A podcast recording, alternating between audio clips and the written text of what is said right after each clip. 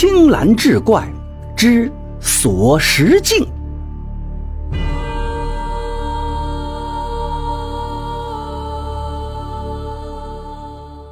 话说，相传黄帝时期曾经铸造了十五面镜子，其中最大的一面横镜有一尺五寸，即满月之数。每一面镜子依次小一寸，最小的横镜只有一寸。按照朝廷的规定，汴梁城里的相国寺一带，每月都有五天是老百姓交易互市的日子。所以，每当开放日，相国寺门前飞禽、猫犬、珍禽异兽，乃至冠带、绣作、诸色杂卖等交易，当真是无奇不有。往北转到江杭后巷，有一处妓馆，向来是汴京城里一个艳花浓酒的著名去处。馆中头排的是小官和姑娘。普通人别说是一亲芳泽了，就是给十两银子也未必能见个面。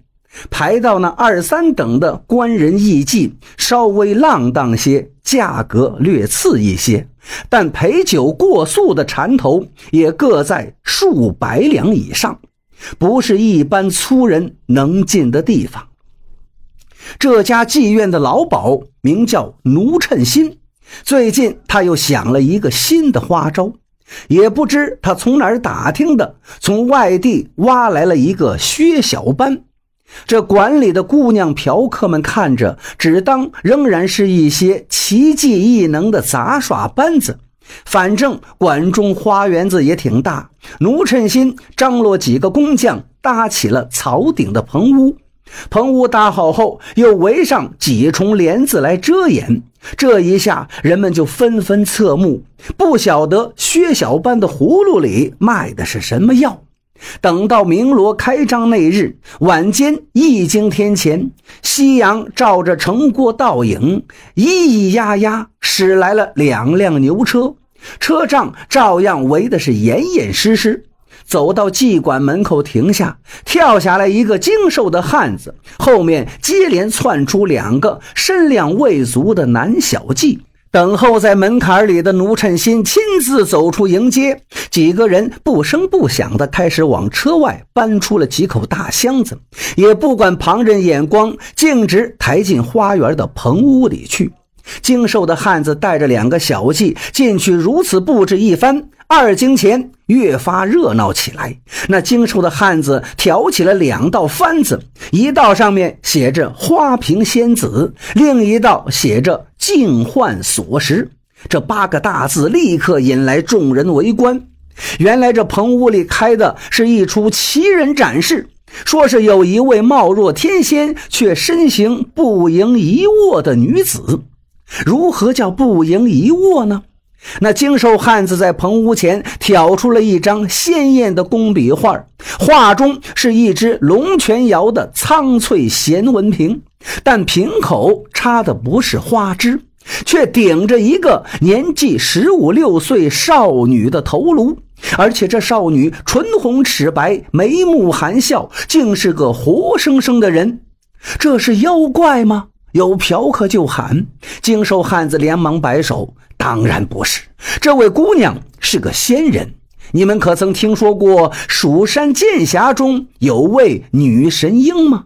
她天生比常人娇小，已经存世八百多年了，一直在寻觅一位形貌酷似她自己的弟子。”而我们这位花瓶仙子在娘胎里未做足月，六个月大时就被生下来了，全屋便是天然的香气。长到三岁的时候，也只有男人手掌大小。他五岁那年便被云游路过的女神鹰相中，携了他上仙山修道。只是他师傅看出这仙子尘缘未尽，十四岁这年便赐他一枚宝镜，命他下山历劫。目的就是寻访到他前世一位姻缘未了的恋人。说到此处，精瘦汉子便适时的停声住嘴，目光在围观的众人脸上寻索一遍。果然，好几位非富则贵的大爷都露出了好奇的目光。他便竖起五个指头，要见仙子一面不难，五贯钱便可入内，且一次只允许进一位客官与仙子会面。或许得他拿宝镜一照，是前缘的，便可续了前缘；不是前缘的，仙子也请你吃一顿仙山清供。比如那一千年开花、一千年结果的枣儿、杏儿，沾沾仙气，不也是好的吗？那今晚我要第一个进去，我出十贯钱。说话的是个不到三十岁的年轻人，穿着一袭窄袖窄身的白绫子锦袍，人也生得挺拔俊秀，眉目抹得高泽之香。原来是枢密副使他家的小舅子。我出二十贯。另一只大手摊开，声音是豪气干云。众人循声望去，是个高大魁伟的华服汉子。倒不是什么贵胄，却是宫中上食局正五品凤玉的家人，自家也有羊肉屠宰作坊。汴京人一半吃的羊肉都是从他家出来的，所以这位也不是一般的富庶。竞价的声音此起彼伏，奴趁心和那精瘦汉子对视一眼，露出会心的笑容。最终是义四王爷以五十贯钱。夺得了入见花瓶仙子的头筹，五十贯是什么数啊？执掌朝中武事的最高枢密院的枢密使，其一个月的俸禄还不到三百贯，而一贯钱可以兑一两银子，五十贯那就能兑五两金子了。一盘杂耍生意，开门红就有这样的天下，当真笑得奴趁心是合不拢嘴了。可惜四王爷并不是花瓶仙子的前世姻缘之人。据说他入内之后，做了一个时辰左右便出来了。轮到上士局奉玉的那位家人，方才他出到了四十贯。众人见他进去，就围上四王爷讨问：那花瓶仙子究竟生得如何模样？五十贯钱花的可值？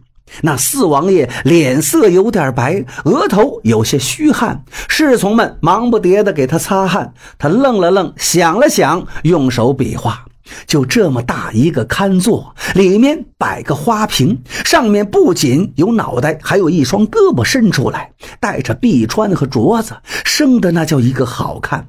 可他拿镜子给我一照，后面的我就什么都记不得了。众人一阵哄笑。这四王爷刚承袭爵位，到底还是年轻，没见过大世面。进个变戏法的女人房间里，怎么也能吓得丢了魂儿一样。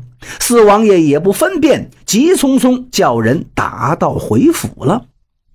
第二位上十局的凤玉家人，他在花瓶仙子的屋里待了一个半时辰，出来以后却跟小王爷相反。只见他满面红光，向大家说他在仙子那儿得了神仙美食。那仙子从头发里拿出一面仅有一寸大小的漏花宝镜，只在掌心一照，掌上就凭空出现了一枚鸡蛋那么大的红心仙李子，让人一吃，那香味是沁。人心脾，绝对是人间难得一见的仙果。等吃完了李子，他和和那仙子又闲话许多。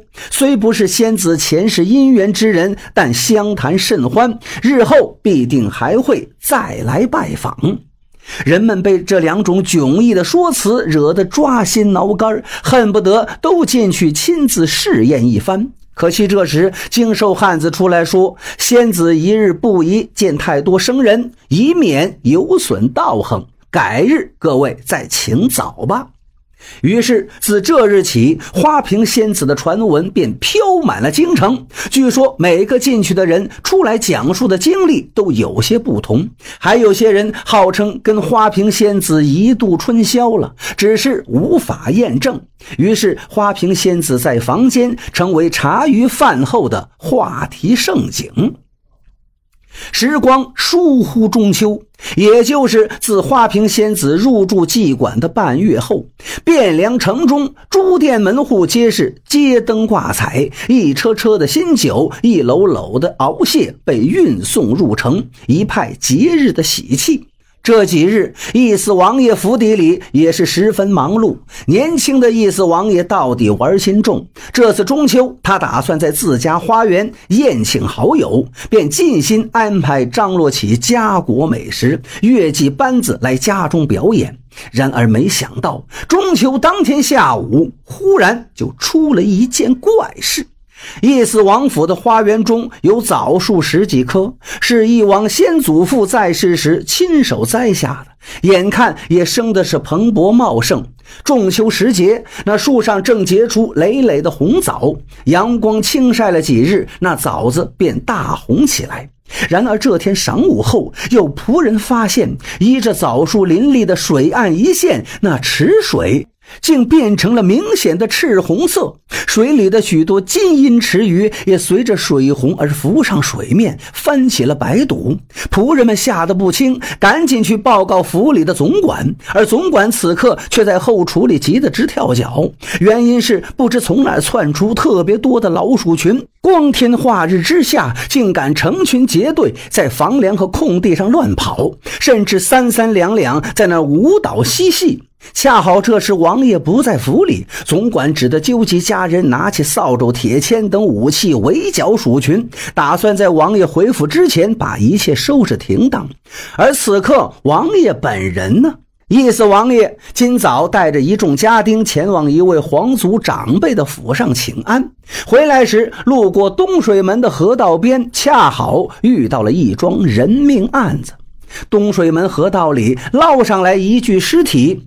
若是等闲的人命案子，义思王爷顶多赤声晦气就避开了。但没想到地上被白布覆盖的死人，不是别人，正是上师局奉玉的那位家人。事件的开端要从一个时辰前说起。这日天气还算晴朗，东水门外河道上，一艘画船悠悠驶过。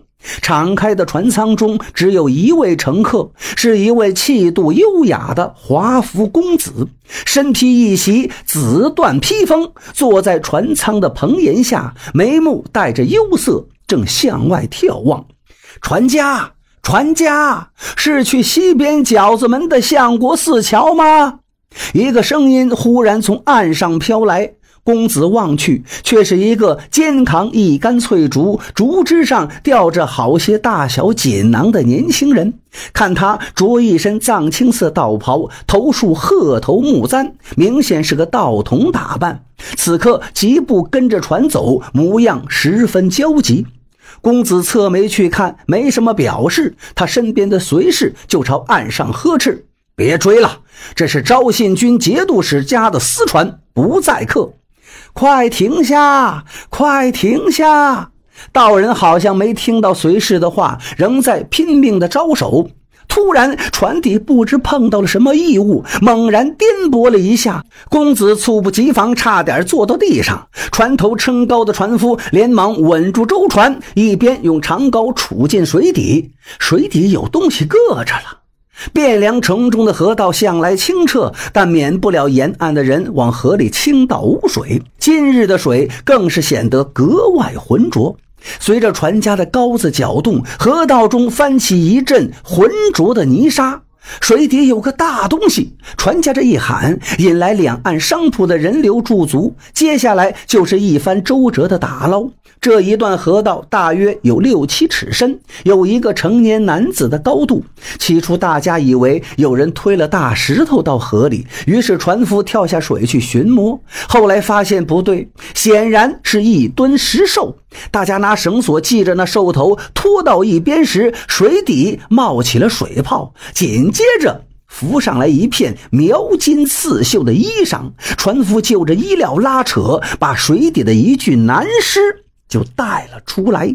尸体被打捞上来时，道人站在人群外围，与刚才要求上船时的急切模样不同。自从打捞开始，他就冷眼站在原地观望。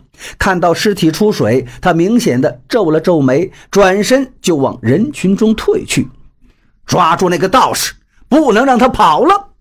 华夫公子突然指着一个方向，配着他的话音，身边几个随侍立刻追了过去。小道士肩扛着竹竿，走得不快，没几步就被追上，拦住了去路。怎么了？道士挑眉看着几个拦路虎，几个下人不由分说把人摁住，其中一个夺过竹竿，另外三个人麻利的把人手臂一弯，背到后面，强硬的压到公子面前。道士有些错愕，但并没有挣扎。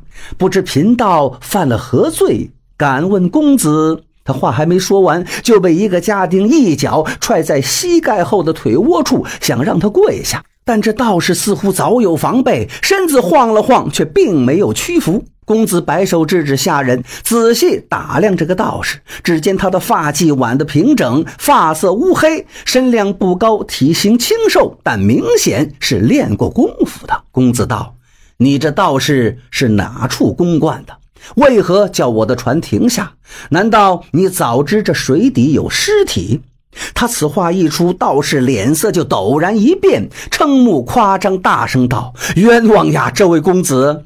贫道从扬州来，今日才从东门入城，只是赶路去西边相国寺接，恰巧看到有船，就想借个方便。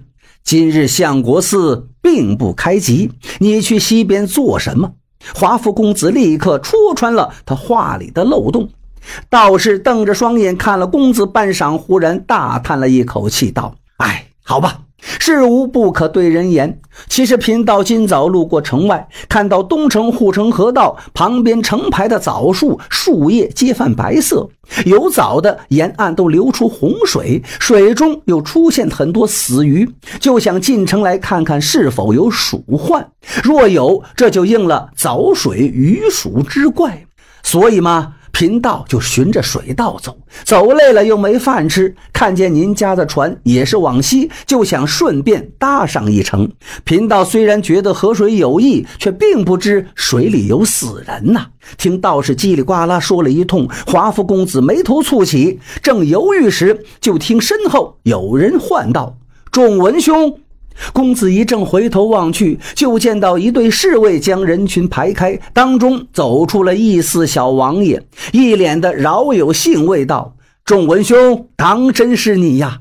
看清来人，这公子的眉头更深了些，但随即换上客气的笑容道：“原来是仲民兄啊，许久不见，别来无恙。”然而义四王爷好像根本没听到公子说话。他把目光转向道人，提高声音道：“今日中秋佳节，城里却出了这等人命案子。刚才这位怎么说的？藻水鱼鼠之怪，朗朗乾坤之下，岂能容你这妖人在这妖言惑众？索性押去官府一并立案。”义四王爷正说着话，河道那边忽然有人惊慌地呼喊起来：“看，好多死鱼呀！”只见河道自西而东的浑浊水流上，果然飘来一层大小死僵的鱼。再仔细辨认，水流暗色偏红。公子心中一个忐忑：那个道人说的，难道都是真的？这大宋汴梁城内，当真要起什么变故吗？道人还被公子的家丁挟持在中间，仪态不卑不亢，只是睁着眼睛冲公子问道：“敢问公子，贫道？”可以走了吗？公子随手从那竹竿上解下一个锦囊，打开，里面居然是一枚一寸大小的铜镜，黄铜质地，镜面虽小，但打磨得十分光亮。公子瞥了道人一眼，又去解另一个锦囊，打开一看。里面还是个一模一样的铜镜。他刚想发问，义四王爷忽然咦了一声，他也拿下了一个锦囊，掏出了一面小镜子，在手中反复观看。那花瓶仙子的镜子，原来是从你这儿买的吗？什么花瓶仙子呀？公子不无诧异。意思王爷一笑道：“仲文兄，你是养在深闺多年，两耳不闻窗外事啊。”就那个妓馆，前日里来了个薛小班，供养个花瓶仙子。那姑娘生得貌似天仙，但身子只有花瓶那么大。自称是什么修道的仙姑，手里有个锁石宝镜，用镜子一照就能幻化出仙界美食。众文兄，要不要去见识见识啊？意思王爷这话带着玩笑成分，但是调侃对方养在深闺就有些过分了。可这公子只当是没听到那句，小道人则明显被意思王爷的话吸引了。跟贫道卖的宝镜一模一样，锁石镜。对呀，只是那东西有些邪性。意思王爷扁扁嘴，嘀咕一句。道路另一边出现了接到报案赶来的官府衙役的身影，他便打了个哈欠，拱手道：“时候不早了，仲文兄，我府上还有一些事要处理，就此别过了。”说完，也不理公子有什么回应，就率先匆匆走掉。赶到的开封府捕头都有眼力，看清公子模样，知道必是一位皇族亲事，也不为难。只是死去的人，其身份也干系不小，只得一边收敛，一边录了口供。道人一直被公子的家丁禁锢的无法脱身。等厉询问完之后，公子的下人另去租了辆车来，那道人只当自己能走了，谁知公子抬腿上车之际，回头吩咐把那个道人带上来。牛车咕噜咕噜地走在一盘偏僻街巷之中，高耸的翠竹竿撑到车顶，道人抱着竹竿的底部，缩在车厢一角，显出几分清瘦的志气。华夫公子倚窗坐在他对面，目光一直投向车外，眉宇间拧着若有若无的忧虑。他们离开东水门已有半刻钟的车程，道人忽然开口道。敢问一句，您把贫道带到这儿来，究竟有何事？不妨直说啊！公子的目光这才转回道人身上。他顶多二十来岁年纪，但天皇贵胄之气隐然于内，细微一个姿态也自有威严。他看了道人一会儿，才开口道：“你叫什么？到底是做什么的？你知道我为何带你上车吗？”贫道玄冥，只是个收镜的道人。公子是贵人，能让贫道这等贱人同车，想必是对汴京城中的异事有所察觉。道人回答的是不卑不亢。公子嘴角勾起一丝玩味，道：“玄冥也罢。”他顿了顿，话锋一转：“城中河道出现了赤水，已不是一两天的事儿了。你刚才却说藻水鱼鼠之怪，可知这话的分量？”道人眨了下眼，道：“昔日汉武帝之子广陵王刘须，因为觊觎皇帝之位，就暗地里指使女巫诅咒汉宣帝。后来事发之前，刘须的宫中就出现了凿水鱼鼠之怪象。现在汴梁城中也大片出现此种现象，难道又有人在暗地里诅咒什么人吗？”公子眯了眯眼睛说：“你不是一般的道士，你到底是什么人？”贫道只是个收镜道人，收的什么镜？贫道来自扬州，收的自然是辟邪至宝的扬州镜。既然是扬州镜，你为何要来汴梁？唐代扬州固有习俗啊，常在江心炼铸水心镜，以北上进贡朝廷。是以多年来诸多宝镜散落世间，贫道修的法就是搜寻回当年流散出去的扬州镜。说到这儿，那道人忽然咧嘴一笑，道：“公子担心之事儿，也许与小道收镜子之事相关呢？怎么说？”道人想了想，却反问道：“公子想调查此事，又不想用自己府上的兵丁，更不能劳动官府中人，所以想叫贫道这个小毛虫子去探究吗？可贫道终究胆小，这事儿贫道不干。”